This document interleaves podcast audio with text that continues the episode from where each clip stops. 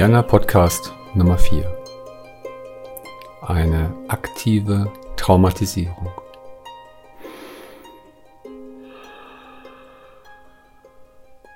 Heute ist der 10. Dezember 2023.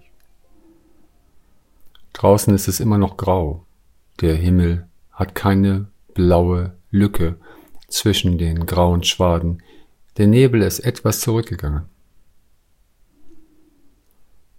Die Nummer vier des Podcastes ist eine gute Analogie zu dem heutigen Thema, denn numerologisch steht die vier für das Kreuz. Das Kreuz mit seinen vier Enden, das Kreuz mit dem langen Schaft, aufrecht. Es steht für die Last, die Arbeit im Leben. Es ist eine Analogie auch zur Kreuzigung. Denn wir Menschen leben auf Erden gewisserweise eingebunden. Mehr oder weniger. Die Seele ist frei. Und hier auf Erden erleben wir, dürfen wir eine gewisse Eingebundenheit erleben. Das Kreuz, die Vier steht bildlich für den Menschen mit zusammengestellten Füßen, der seine Arme streckt. Ein wenig auch für den Baum, so wie wir ihn oberhalb der Erde sehen, unten der Stamm und oben die Äste in drei Richtungen ausgereckt. Bevor ich mich diesem Thema widme, noch erstmal eine Anmeldung zu gestern. Auf dem Ast. Der Feige, das kleine Wesen, ist natürlich ein Rotkehlchen und kein Rotkäppchen. Die findet man nur im Märchen. Und vielleicht, vielleicht magst du das, was ich heute sage, dir lieber in dem Bereich des Märchens denken und mich als einen Märchenonkel bezeichnen, um das Ganze etwas leichter zu machen, denn es ist für wahr ein schweres Thema eine aktive Traumatisierung. Ich habe gestern im dritten Podcast den Weg zum Glücklichsein aufgezeigt. Einen Weg zum Glücklichsein, denn natürlich gibt es unendlich viele Wege von uns Menschen auf Erden. Es gibt so viele verschlungene Wege, so viele überraschende Wendungen und vor allen Dingen gibt es eben auch Gnade. Es kann in jedem Augenblick alles geschehen. Es ist nur ein Weg, in dem ich dich eingeladen habe, gemeinsam zu gehen und die Schritte zu prüfen. Und der letzte Schritt in diesen sieben Schritten war der, in dir achtsam zu prüfen, ob du möglicherweise in dir noch eine aktive Traumatisierung hast. Wisse, dass dieses in unserer westlichen Welt nichts Ungewöhnliches ist. Dieses Thema ist verbannt. Es wird nicht besprochen. Und Trauma wird immer in den Bereich der Zeitungsschlagzeilen verschoben.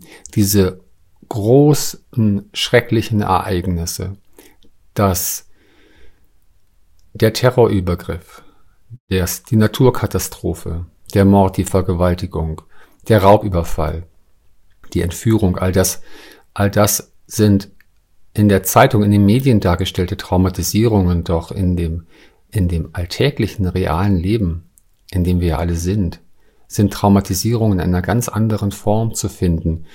Und deshalb möchte ich dich heute einladen, mir ein wenig zu folgen, diesem Weg.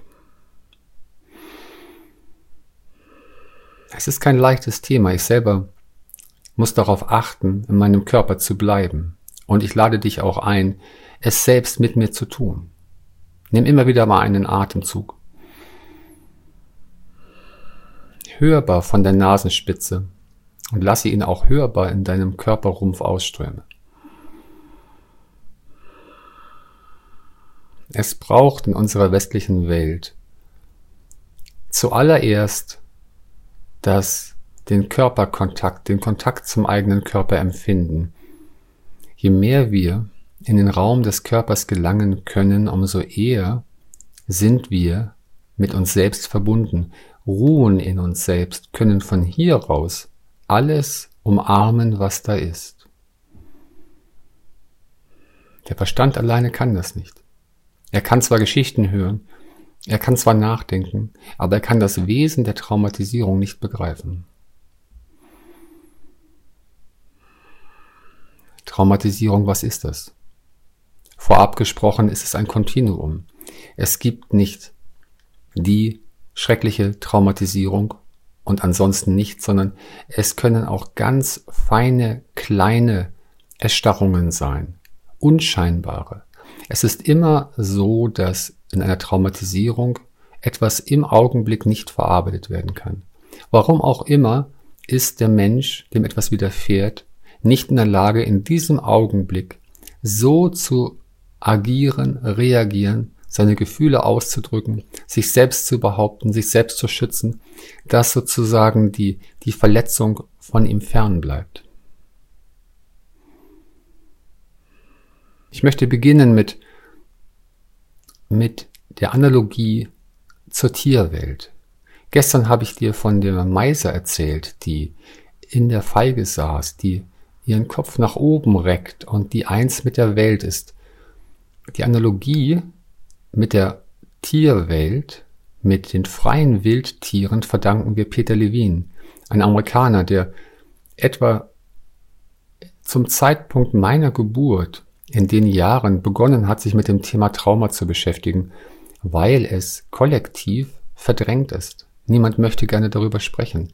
Es ist so wie, dass ein traumatisierter Mensch ein Außenseiter ist, ein unberührbarer, einer, mit dem man am liebsten nichts zu tun haben möchte.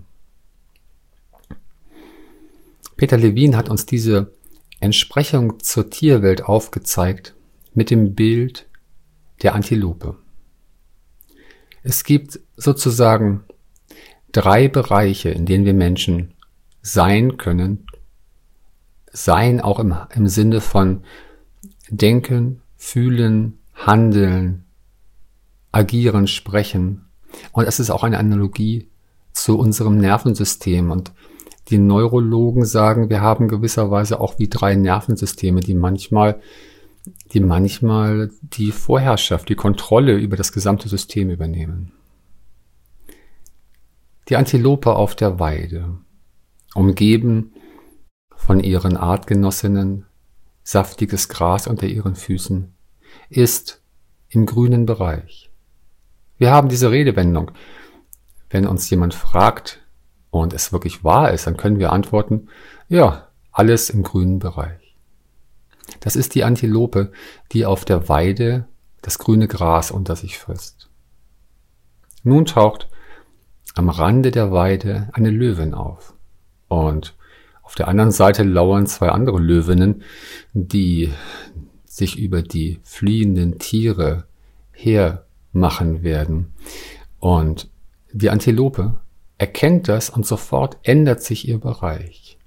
Und sie hat zwei Möglichkeiten. Es gibt den roten Bereich, das ist der Bereich der Aktivität. Viel Adrenalin, ein entweder kämpfen, was im Angesicht der Löwen unmöglich ist, oder eben ein davonrennen. Auf jeden Fall ist es sehr viel Energie. Im roten Bereich entwickeln wir eine unglaubliche Energie. Der dritte Bereich ist der leere Bereich.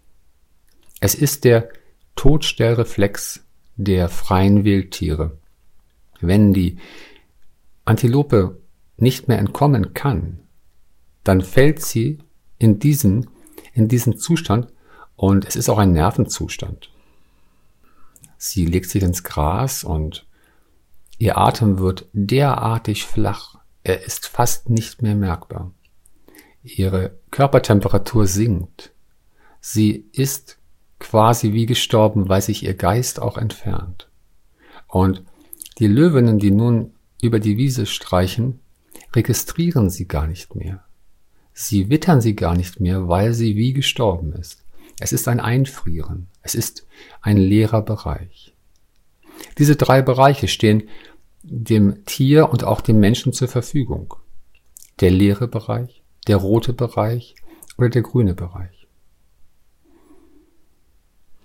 Diese Bereiche wechseln sich ab, denn wenn die Löwinnen wirklich wieder gehen und die Antilope sich aus der Starre erhebt, dann schüttelt sie sich erst einmal von Kopf bis Fuß, sämtliche Glieder, wie ekstatisch schüttelt sie sich und bewegt dadurch alle eingefrorenen Muskeln, vor allen Dingen die Faszien, die die Muskeln zusammenhalten und geschmeidig halten. Und dann, dann rennt sie.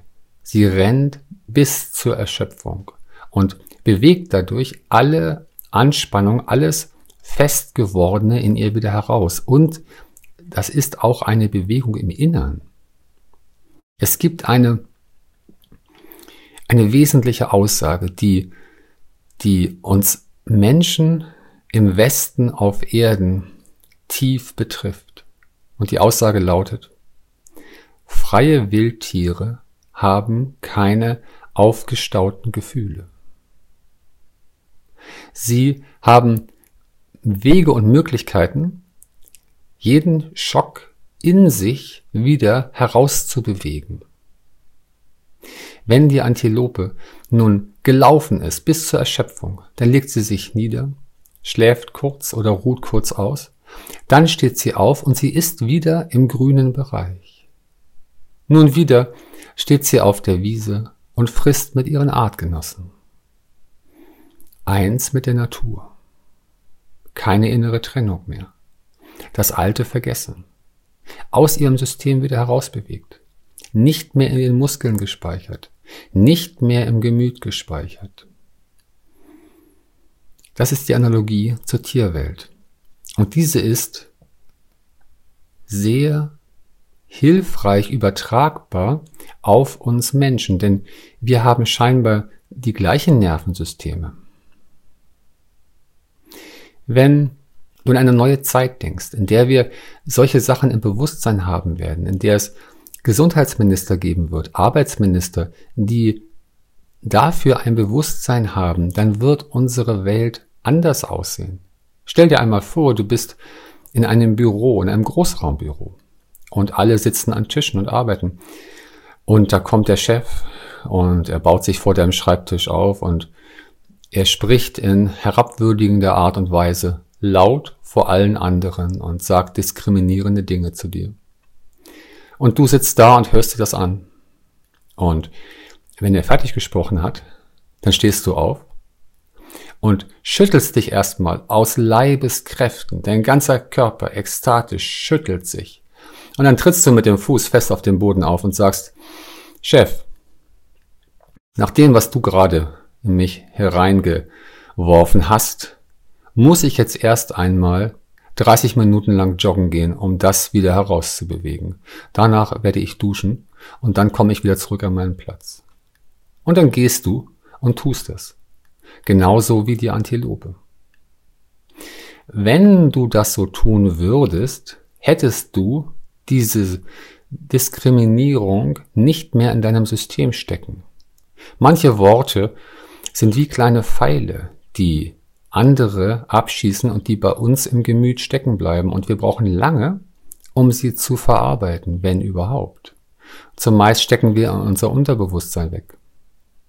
Wenn wir es so derartig tun würden, dann würden wir nicht unsere Gefühle, unsere Emotionen aufstauen. Wir wären viel freier, wir könnten danach viel besser arbeiten. Jeder Arbeitsminister müsste diese Verhaltensweise gutheißen und auch segnen.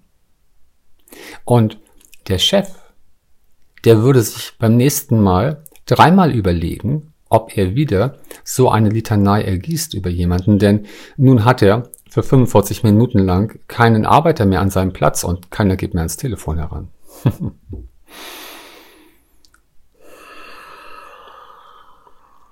Wir leben im Anbeginn einer neuen Zeit und es ist aus meiner Sicht notwendig, auch das Ungemach anzuschauen, auch das Dunkle, das Ungelebte, das Unschöne. Wer immer nur nach dem Schönen, dem Lichtvollen und der Liebe Ausschau hält, darüber spricht, der wird nach meiner Sicht nicht ganz werden können, solange noch etwas Ungemachtes, etwas Ungesehenes in ihm ist. Wieder muss ich atmen, denn ich merke, das Thema ist nicht leicht.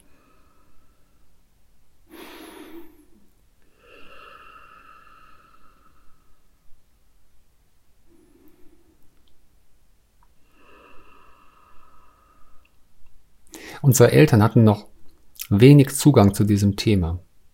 Als Peter Levin angefangen hat, diese, diese Untersuchungen zu machen, hat er vielerlei Begebenheiten geschildert, in den USA geschehen sind. Zum Beispiel ist einmal ein, ein Bus überfallen worden und ähm, die Kinder, die Schulkinder sind brutal entführt worden und in eine enge Höhle gesteckt worden und dort ähm, eingesperrt. Und diese Kinder konnten sich befreien und sind zurückgelaufen zu ihren Elternhäusern. Und dann sind sie erstmal in ein Krankenhaus gesteckt worden und die Mediziner von damals haben keine, keine Schädigung festgestellt und haben gesagt, sie haben Glück gehabt. Sie sind, mit ihnen ist nichts passiert. Und dann ist wenig später noch eine Psychologin hinzugezogen worden, die die Kinder wieder untersucht hat. Und auch sie hat gesagt, nein, die Kinder haben keinen Schaden genommen. So unbewusst war diese Zeit damals noch. So ungesehen war dieses Thema. So ungewollt vor allen Dingen auch. Wir haben alle Eltern und Ureltern, die den Krieg miterlebt haben, voller Traumatisierung. Und so war es für viele Kinder dieser Eltern noch gar nicht möglich, sich der Traumatisierung zu nähern, weil sie selbst noch in einem traumatisierten Elternhaus groß geworden sind.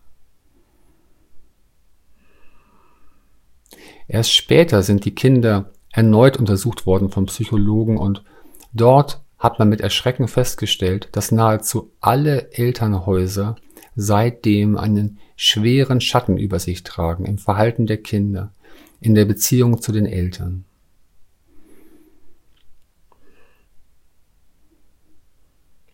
Heute, 50 Jahre später, leben wir in einer scheinbar heilen Welt.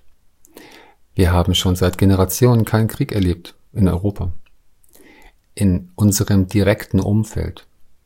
Es gibt selten Überfälle auf der Straße. Auch die Ehen sind mit weit weniger Gewalt, zumindest im Äußerlichen.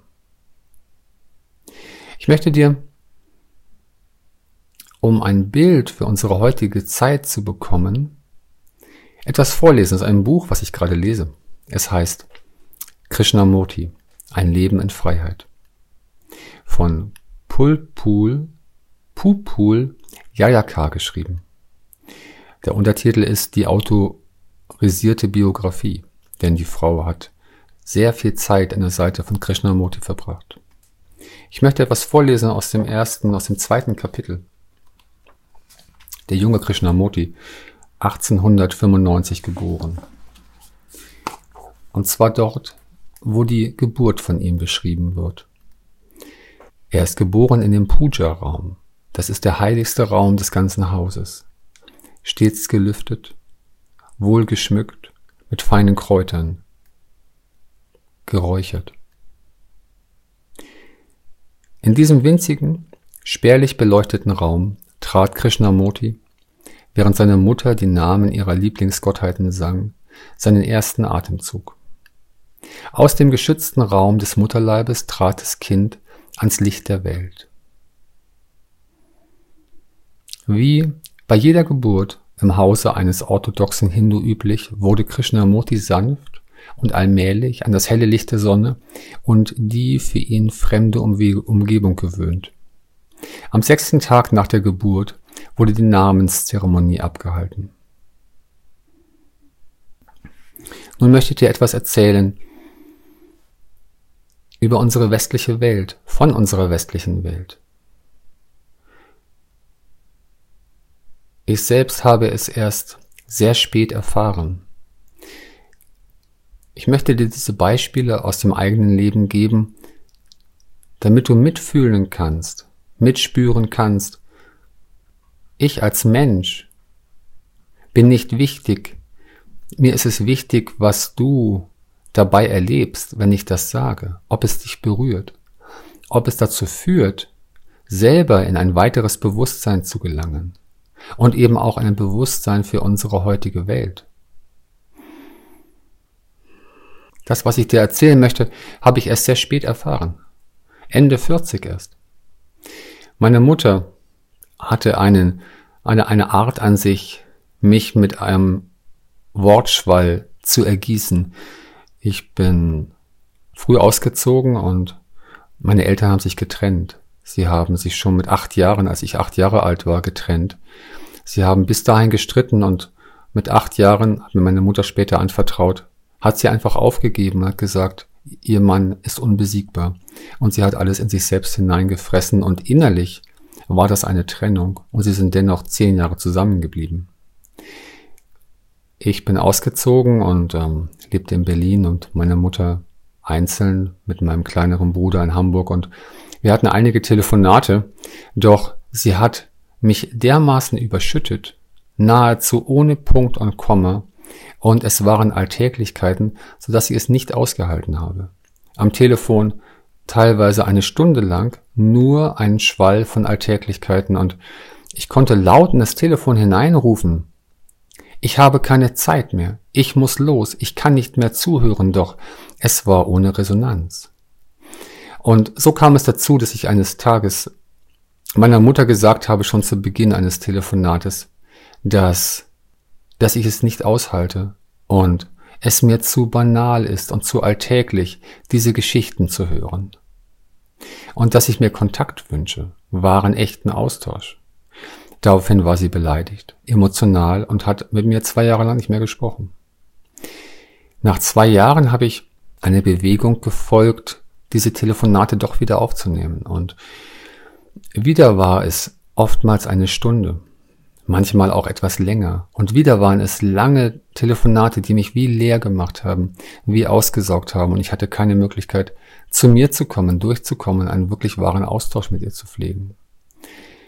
Dann eines Telefonats, es war möglicherweise das längste von allen, nach etwa anderthalb Stunden, fast zwei Stunden, dann kam etwas aus meiner Mutter heraus, was plötzlich gezeigt hat, warum es für mich gut war, all diese Zeit zuzuhören. Denn in dem gleichen Plauderton, den sie vorher hatte, erzählte sie nun plötzlich, dass ich in einem neugeborenen Zimmer groß geworden bin, die ersten zehn Tage, und dass ich mit Originalton meiner Mutter zu Tode erschöpft, mit hochrotem Kopf, zu ihr gebracht wurde zum Stillen, ich mich dann verschluckt habe vor Erschöpfung beim Trinken und dass die Krankenschwester schon neben dem Bett gestanden hat, nur darauf gewartet hat, bis ich wieder fertig getrunken hatte, um mich wieder in das Neugeborenenzimmer zu bringen. Das war damals so üblich, hat meine Mutter gesagt. 1966 in einem Berliner Krankenhaus. Und ich habe mittlerweile nachgefragt. Es war in vielen Krankenhäusern. Es war so üblich damals. Nach der Geburt in dem hellen Kreissaal hat eine Krankenschwester die Nabelschnur durchtrennt, hat das Kind mit dem einen Hand an beiden Füßen kopfüber in die Luft gehalten und mit der anderen Hand auf den Po geschlagen, damit es schreit. Dann wurde es gewaschen und gewickelt, der Mutter gezeigt und danach in das Neugeborenenzimmer gelegt. Im Neugeborenenzimmer haben die Kinder geschrien, geschrien und geschrien, oder sie waren erschöpft. Oder immer wieder wechselnde Krankenschwester haben die Kinder getragen und, und besänftigt. Meine ersten Tage, zehn Tage auf dieser Welt, waren nahezu ohne Mutterkontakt, denn ich war völlig erschöpft und habe nur getrunken. In wechselnden Armen von Krankenschwestern. Mein Vater, damals waren die Väter nicht erlaubt bei der Geburt, wurde mir einmal durch eine Glasscheibe auf dem Arm einer Krankenschwester gezeigt. So bin ich auf die Welt gekommen. Das ist eine schwere Traumatisierung schon in den ersten Tagen der Geburt. Ich habe später meiner Mutter bei einem Besuch ihr gesagt, dass das eine Traumatisierung ist und dass es eine lebenslange Auswirkung auf mich hat. Und sie ist wieder emotional geworden, hat mich vorwurfsvoll angeguckt und hat dann diesen denkwürdigen Satz gesagt. Wenn das so wäre, dann wären wir ja alle traumatisiert. Es gibt zwei Arten von Traumatisierungen. Die einen sind die schockartigen. Und das ist eher ein schockartiges. Die anderen sind die schleichenden. Ich bin nahezu berührungslos aufgewachsen, denn meine Mutter hat gesagt, dass ich den Arm dazwischen gehalten habe und gar nicht von früh auf, gar nicht in den Arm genommen werden wollte. Mein Vater war gar nicht da. Äh, ich war zu früh nach seinem Denken her. Er musste erst sein Studium beenden. Er hat im Süden von Berlin bei seinen Eltern gewohnt. Ich habe bei den Großeltern in der Wohnung gewohnt, wo auch meine Mutter gewohnt hat. Die beiden waren Kaufmänner und haben den ganzen Tag auch am Wochenende im Laden gearbeitet. Meine Mutter hat nach drei Wochen abgestillt. Das war damals so üblich, weil es die Brust der Frau verschönern sollte. So bin ich im Zimmer meiner Urgroßmutter aufgewachsen, die 90 Jahre alt war und die ist erblüht. Die Urgroßmutter war quasi meine Mutter. Bei ihr hatte ich Kontakt, seelische Nähe, Berührung, mein Bettchen stand in ihrem Zimmer. Dann geschah ein weiteres Trauma. Als ich zwei Jahre alt war, starb meine Urgroßmutter urplötzlich. Sie hat einen Asthmaanfall gehabt. Mein Großvater hat sie ins Krankenhaus gebracht, mitsamt meiner Mutter und meiner Großmutter. Mich hat man allein zu Hause gelassen, mit der Begründung, dass ich das nicht mehr angucken sollte. So habe ich als kleine junge Seele erlebt, dass meine Bezugsperson plötzlich weg war und nie wiederkam, denn meine Urgroßmutter starb zwei Tage später im Krankenhaus. Ein zweites Trauma. Ich habe sie gesucht, überall gesucht in der geistigen Welt und meine Berührung hat dadurch nicht zugenommen. Meine Eltern sind umgezogen. Mein Vater hat mit zwei Jahren sein Studium beendet und ist in eine andere Stadt zum Arbeiten gegangen, nach Hannover und war dort von Sonntagabend bis Freitagabend, am Wochenende nur kurz da. Und meine Mutter hat weiter gearbeitet, so dass es wieder austauschbare Kindermädchen für mich gab. Das war sozusagen meine Berührung. Meine Eltern haben sich selber nicht berührt, beide hochtraumatisiert. Es ist so, dass meine beiden Großeltern in Berlin groß geworden sind, meine, die Großmutter meines Vaters in Königsberg und beide sind unzählig oft vergewaltigt worden. Das sind alles Themen, die in der heutigen Zeit immer noch niemand wahrhaben möchte, dass das geschehen ist und was es für Auswirkungen hat auf die, auf die Kinder. Es wird in der Bibel gesagt, dass es drei Generationen braucht, um schwere Traumas zu heilen. Möglicherweise haben wir jetzt erst die Möglichkeit dazu, diese alten, alten Dinge wirklich atmend und achtsam in die Hände zu nehmen. All das geht nicht ohne Körperkontakt.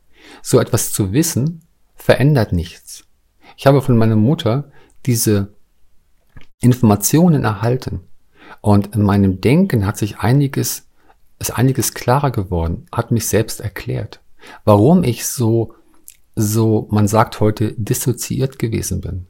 In den äh, Sandkästen in Berlin hat meine Mutter sozusagen stets neben mir gesessen, weil sie sagte, dass sie mich vor den bösen anderen Kindern bewahren musste. So bin ich quasi ohne großen Kinderkontakt groß geworden, nur im Kreise von Erwachsenen. Später sind wir nach Wolfsburg gezogen. Dort habe ich dann wirklich erstaunlicherweise das erlebt, was meine Mutter immer gesagt hat. Auf den Wiesen waren Banden von anderen Jungen, die haben Bienen totgetreten und haben mich gezwungen, dort mitzumachen. So bin ich quasi in mir selbst wie entfremdet gewesen all diesen Zeiten. Ich weiß von der Schule nahezu nichts mehr. Ich weiß keinen einzigen Lehrer der Grundschule. Ich habe keinerlei Erinnerung an diese Zeit. Außer, dass ich nicht mit wollte in den Bus in das Ferienlager. Ich konnte nicht. Ich musste austreten wie aus dem Bus. So war meine Kindheit durch diese Ereignisse. Und es gab später noch zwei Trennungen. Das Leben hat es so gewollt, dass ich vier Schocktraumas erlebt habe, bis ich 13 war, und ein schleichendes, denn meine Eltern haben selber keine Berührung gepflegt. Ich habe ihnen mit 18, 19 das Umarmen beigebracht, zur Begrüßung und zur Verabschiedung. Sie beiden selber haben sich niemals berührt in meiner Gegenwart. Und sie waren innerlich getrennt, seit ich acht Jahre alt bin. Später ist meine Mutter ausgezogen. Ich habe als junger Mann eine tiefe Liebesgeschichte erfahren dürfen mit einem gleichaltrigen Mädchen, als wir frisch nach Hannover gezogen sind. Wir waren wie eins und eine Seele. Es war klar, dass wir heiraten würden. Wir haben jeden Tag verbracht. Wir haben, wir hatten auch eine sehr körperliche Beziehung gehabt. Ich habe so vieles nachholen können, was mir, was mir bis dahin verloren gegangen ist. Ihr Elternhaus war quasi mein Elternhaus gewesen. Und dann kam eines Tages mein Vater und hat gesagt, in drei Wochen ziehen wir um. Von Hannover nach Hamburg. Und er wollte es mir nicht vorher sagen, weil er mir den Schmerz ersparen wollte. Es war ein derartiger Schock. Ich habe nicht einen nicht ausgewusst. Am Tage der Abfahrt haben wir uns versteckt, wir beide, in einem Ginsterbusch und wollten nicht gefunden werden. Doch ich wurde gefunden, wurde in das Auto gesteckt. Und danach begann eine Zeit der, der inneren Verlorenheit. Ich habe mir einen der ersten Heimcomputer zugelegt damals mit 13, 14 und habe angefangen, diesen zu programmieren. Damit habe ich meine Zeit verbracht in einem dunklen Kämmerchen, in einem Kleiderschrank, der eine wie Geheimtüre hat und es war ein dunkler Raum da hinten. Das war meine Jugendzeit. Das ist das, was man im heutigen Sprachgebrauch dissoziiert nennt. Das ist lateinisch vereinzeln, trennen. Es ist nicht nur ein sich trennen von dem Umfeld, vom sozialen Umfeld, sondern auch eine innere Trennung, ein inneres nicht da sein wollen, ein, eine innere Wegbewegung und auch eine innere, eine innere Zerrissenheit zwischen was der Körper will, was das Fühlen will, ein, ein sehr unheiler Zustand. Dieser Zustand entspricht dem, dem leeren Bereich der Tieranalogie, ein Bereich des eigentlich gestorbenen Seins, des gar nicht Daseins, der, der Unlebendigkeit. In der heutigen Zeit ein Bereich der, der Erschöpfung, der,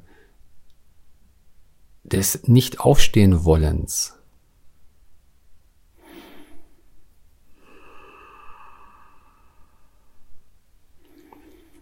Mein Leben ist so gelaufen, dass immer alle Menschen, die mir Nähe und Wärme gegeben haben, von mir wie schockartig getrennt wurden. Der, der letzte Verlust war der meiner geliebten Großmutter, die mütterlicherseits, mit der ich sämtliche Ferien verbracht habe. In allen Ferien war ich bei ihr. Und als ich 13 war, starb sie. Und auch wieder habe ich das nicht begleiten können. Ich war nicht dabei, ich habe mich nicht verabschieden können, plötzlich war sie weg. Das sind, das sind Traumatisierungen, die zu einer inneren, inneren Abspaltung von dem heilen, lichtvollen Kern führen.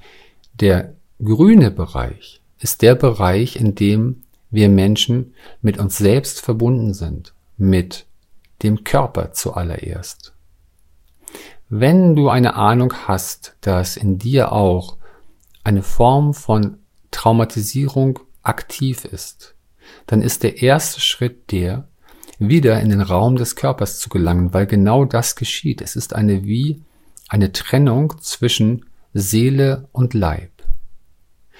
Man spürt den Körper nicht mehr, man empfindet ihn nicht mehr. Die Empfindungen des Körpers sind wie fremd. Man ist wie im Geist unterwegs irgendwo. Die Gedanken kreisen, die Fantasie ist reich, doch man hat nicht mehr sich selbst im Körper ruhend. Der erste Schritt der Traumaheilung ist immer der Weg über den Körper. Zuerst einmal einzuatmen, in den Raum des Körpers zu gelangen, sich hier zu entspannen, hier zu sein.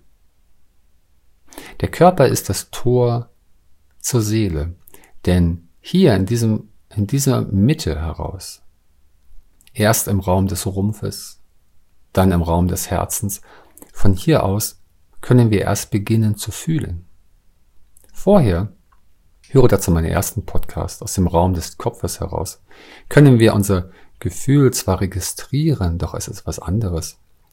Es war und wirklich im Körper zu fühlen. Hier erst ist der Zugang zu unseren Gefühlen, zu der Weisheit der Gefühle und auch zu der Eigenbewegung des Körpers. All dieses war mir sehr fremd gewesen damals. Ich musste viele Schritte machen. Ich habe viele liebevolle Gefährtinnen haben müssen, die mir alle nach und nach Schritte zurück in das Leben geschenkt haben. Das erste Mal, dass ich wachbewusst im Raum des Körpers gewesen bin, war es sehr viel später in einem Seminar. Ich bin eines Morgens aufgewacht und plötzlich habe ich erlebt, wie ich im Körper war. Etwas, was ich vorher noch nie wahrgenommen habe. Es ist ein quasi riesiges, wundersames Erlebnis. Viele, die das nicht erfahren durften, konnten bisher, die verstehen vielleicht gar nicht, was ich sage, wenn ich meine, im Raum des Körpers sein. Der Körper ist das Tor und der Schlüssel zu, zu all der Traumaheilung. Es gibt ein Geschenk in diesem Leiden auf Erden. Es ist das Bild von Chiron, der in der griechischen Mythologie Chiron geschrieben wird mit CH, in der Astrologie Chiron. Es ist das, das Bild des verletzten Heilers. Ein Wesen, was aus einer Vergewaltigung entstanden ist und was in seinem Leben dennoch Mitgefühl und vielleicht sogar gerade dadurch noch mehr Mitgefühl, Gerechtigkeit entwickelt hat und selber zum Heiler geworden ist. Es gibt in der heutigen Zeit eigentlich nur schwarz-weiß gedacht zwei wahre Heiler. Der eine, der wirklich, der oder die eine, die wirklich ohne Verletzung groß geworden ist, in einer liebenden, berührenden Familie, die alle Beziehungen achtsam ausklingen lassen konnte, ohne Schnitte, ohne, ohne weil jeder Schnitt ist eine Verletzung für die Seele. Solch ein heiler Mensch kann einen anderen in seiner Traumaheilung begleiten oder aber jemand, der selber Traumatisierung erfahren hat und diese in sich selbst nach und nach über den Weg des Körpers, über den Weg der inneren Bewegung, des Fühlens, des Herausbewegens geheilt hat. Ich habe in meinen Ende 20er Jahren angefangen mit dieser Arbeit und ich habe so viel geweint, geschrien in dieser Zeit, so viel Leid durchgemacht. Als ich mit meiner, von meiner Mutter die Geschichte meiner Geburt erfahren habe, hat mir das erstmal nicht groß weitergeholfen. Es war einfach nur ein Erkennen im Denken. Ich habe viel später etwas erleben müssen, was dem wie gleich gekommen ist noch einmal eine schwere Trennung von jemandem, der erst gesagt hat, sie liebt mich und dann am nächsten Tag gesagt hat, ja, ich meine das so, dass ich jeden Menschen liebe, gleichermaßen die Köchin, den äh, anderen Handwerker genauso wie dich, weil ich liebe alle Menschen. Und dann ist sie gegangen und in dieser Nacht habe ich eine, habe ich den Schmerz dieser Geburt in mir Stunde um Stunde weinend und schreiend durchlebt. Ich habe die Bilder gesehen, ich habe mein Gefühl gefühlt, ich habe die Zerrissenheit gemerkt, dieses nicht aushalten können. Das erst hat mich dazu gebracht, einen Schritt weit in der Heilung meiner eigenen Traumas zu kommen, eine Art wieder, Wiedererleben. Denn es ist möglich, wir Menschen haben einen Geist, der in das Alte hineingehen kann und das in einer besser gehaltenen Form nochmal neu erleben kann. Es ist nicht möglich, so etwas allein im Denken zu lösen. Es, das Denken kann das Trauma nicht wahrhaft begreifen. Es braucht den Weg des Körpers. Es braucht den Weg des Fühlens und des Kontaktes mit dem Fühlen dazu, um solche inneren Verletzungen zu heilen, um in diesen, in diesen grünen Bereich hineinzukommen.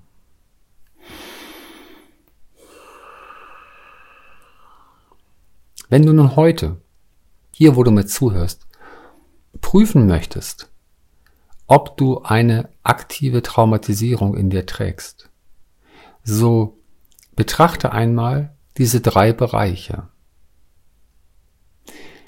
In den bei mir noch traumaaktiven Zeiten war es so, dass ich oftmals hin und her geschwankt bin zwischen dem leeren Bereich und dem roten Bereich.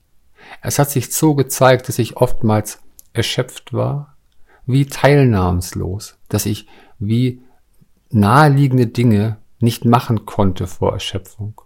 Dann war ich in mir in kreisenden Gedanken und ich wollte gar nicht so recht hier sein, gar nicht so recht aufstehen, gar nicht so recht teilhaben, mich gerne zurückziehen. Es ist dieses Nervensystem, was, was eher in Richtung Todstellreflex geht. Und dann wiederum, nach einer Weile, hat das, hat der rote Bereich übernommen, eine Art Überaktivität. Plötzlich war da viel Stress. Ich habe mir diesen Stress selbst gemacht. Ich habe irgendwann begriffen, ich mache das extra so, dass ich eigentlich zu spät meine Sachen packe und dann rennend zu einem Termin muss. Dann habe ich mich gefragt, warum? Warum habe ich nicht eine Viertelstunde früher angefangen?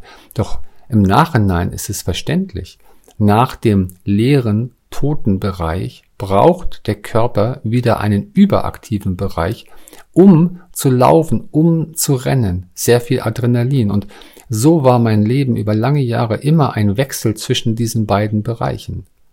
Entweder erschöpft oder überaktiv, hin und her. Und es gab nur wenige grüne Bereiche dazwischen. Und das ist ein Zeichen, für eine aktive Traumatisierung. Dieses Hin- und Herwechseln zwischen dissoziiert und überaktiv.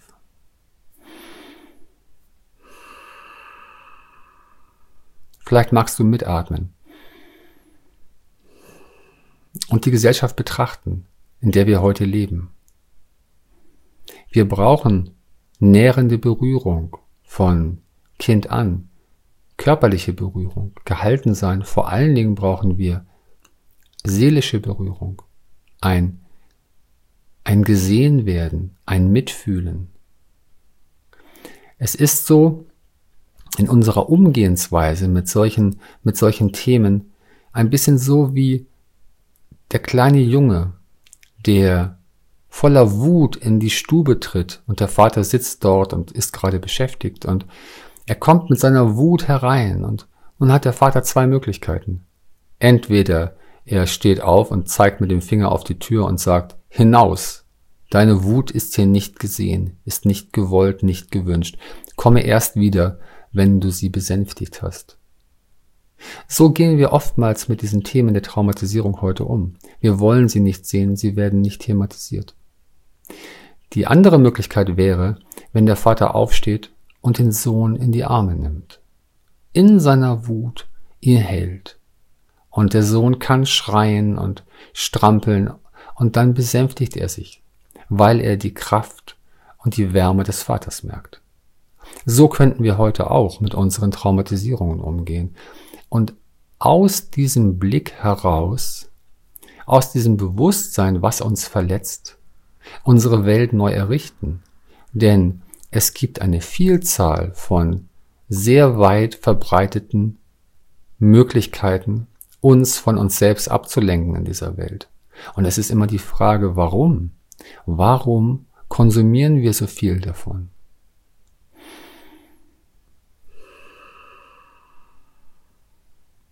Ich habe in den letzten Tagen überraschenderweise für mich zwei Filme gesehen, wo ich normalerweise selten Filme sehe.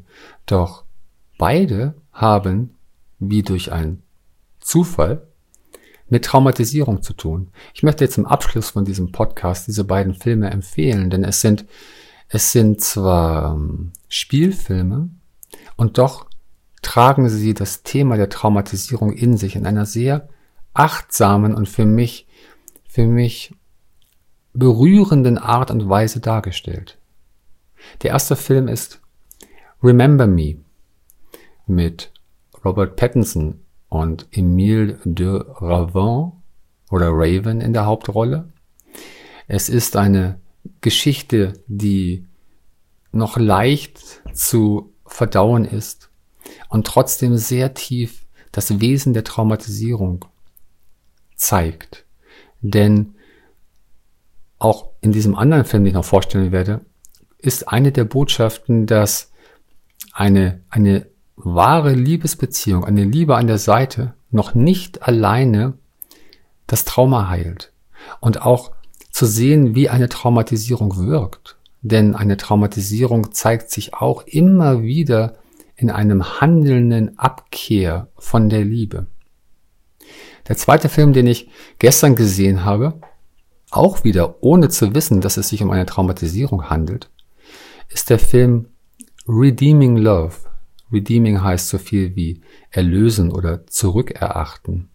Und dieser Film ist in der, dieser Film, und daran sieht man auch die Abweisung dieses Themas, wird äh, in den Portalen als Romanze, Schrägstrich Western dargestellt.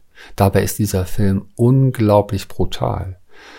Ich muss jetzt noch durchatmen, um diese Bilder zu verarbeiten. Wahrscheinlich muss ich mich noch einige Male schütteln. Wahrscheinlich werde ich drei Tage brauchen, um die Gewalt dieses Filmes zu verarbeiten. Und auch dieser Film zeigt sehr authentisch dargestellt das Wesen von Traumatisierung. Und es ist ein, ein höchst berührender Film.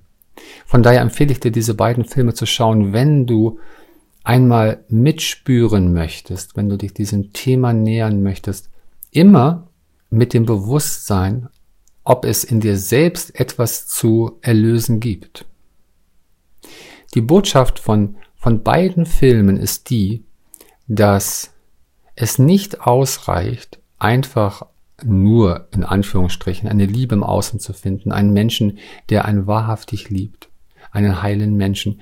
Es braucht immer die Heilung geht nur über einen eigenen Willen des Heilens. Irgendwann muss der erstarrte, das erstarrte Wesen wie aufwachen und die, diese Dinge selber in die Hände nehmen.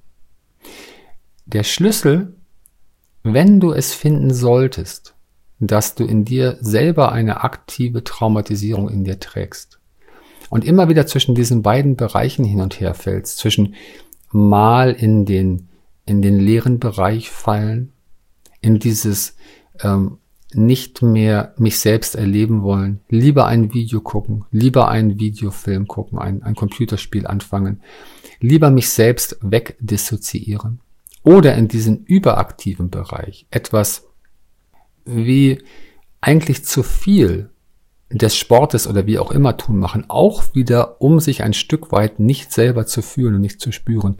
Wenn du das merkst, kannst du immer innehalten. Die Kunst ist, diesen Punkt abzupassen, es dann nicht zu tun, sondern sich erst einmal selbst zu halten. Ruhig zu atmen, den eigenen Körper zu berühren und in diesem Körper berühren, in das Körperempfinden hinein zu gelangen und nun ohne Urteil alle Empfindungen des Körpers wahrzunehmen, im Raum des Körpers zu sein, dich wie ein liebender Vater selbst zu halten, wie eine liebende Mutter.